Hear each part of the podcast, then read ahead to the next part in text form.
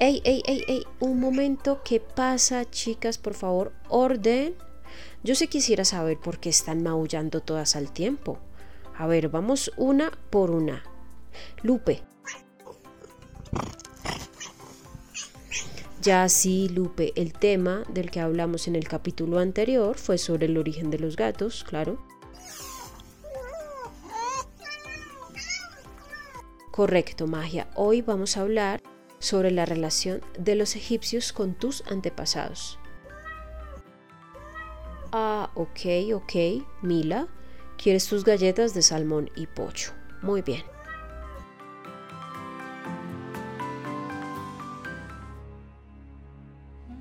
El gato y su relación con los egipcios.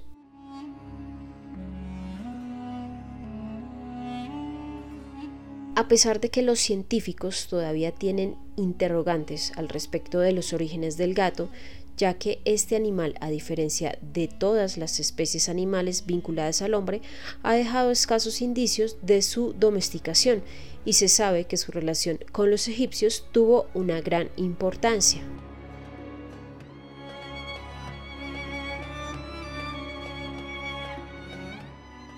Bueno, pues resulta que el gato es mencionado en innumerables textos del antiguo Egipto y esto se dio gracias a su gran eficacia para proteger los graneros y exterminar a los roedores, así como por su encanto como mascota. Bueno, pues en un principio se habló de él en todas esas funciones de la vida cotidiana, pero después empezó a aparecer en textos religiosos. Entre muchos de ellos se incluye uno muy especial que se llama el libro, de, los muertos. el libro de los muertos. Pero nada de nervios, tranquilos, porque no es algo tan malo. Resulta que para los egipcios la muerte no significaba el final de la existencia humana. No. No, al contrario, significaba un alto en el camino para los egipcios de la antigüedad. La muerte para ellos no era el final de la existencia, sino un alto en el camino, como un umbral que se podía atravesar de forma satisfactoria y para ello requerían de unos medios adecuados y estos eran la momificación de los cuerpos, los objetos y amuletos depositados junto al difunto. Ah. La arquitectura y la decoración de las tumbas eran algunos de los instrumentos que podían permitir a los egipcios superar la muerte y conocer un nuevo amanecer en el más allá.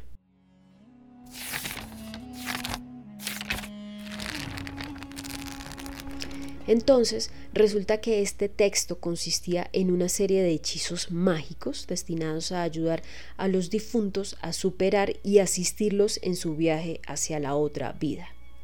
El libro de los muertos lo conocemos con ese nombre porque fue así como lo bautizó en el siglo XIX el egiptólogo alemán Karl Richard Lepsius.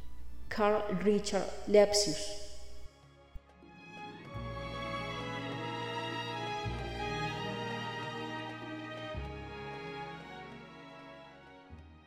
Según los egiptólogos, su título original podría traducirse como libro de la salida al día o libro para salir durante el día, lo que deja ver su función principal, o sea, permitir al que moría continuar viviendo en el más allá, y esto significaba salir de su sepulcro y vivir de nuevo en la tierra, o unirse al sol en su viaje diario por el cielo.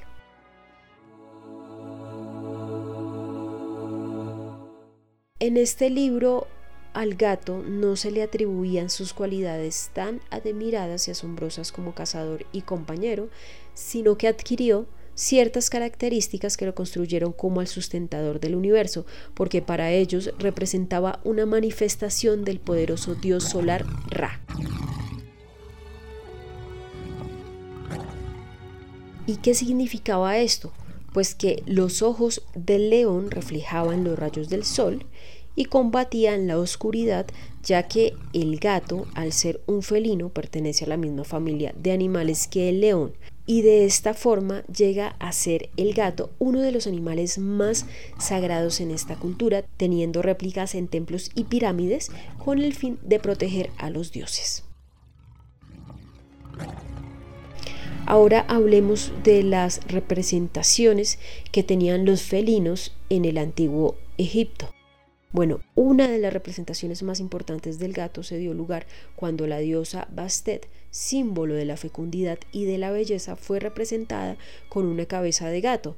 Se creía que ayudaba a los hombres y animales con su fecundidad, también que curaba enfermedades y que cuidaba las almas de los muertos.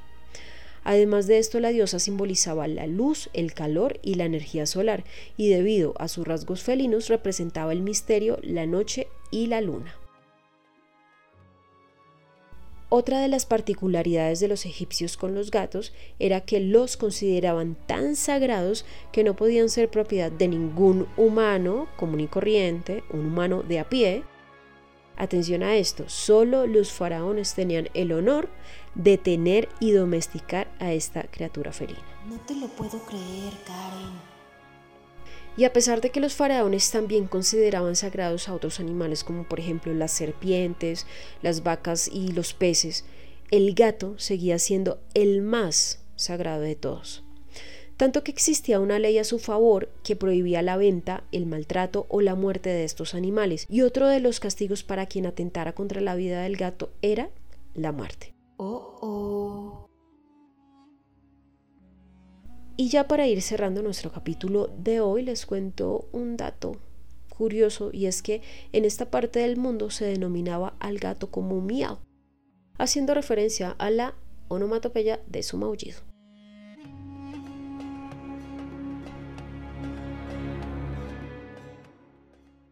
El gato ha sido en muchas ocasiones el protagonista y...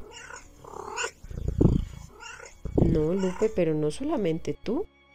Me estoy refiriendo a todos los gatos en general. Yo sé, hija, que te sientes protagonista todo el tiempo, en la mañana, en la tarde, en la noche, pero hay que darle reconocimiento también a otros gaticos, ¿te parece?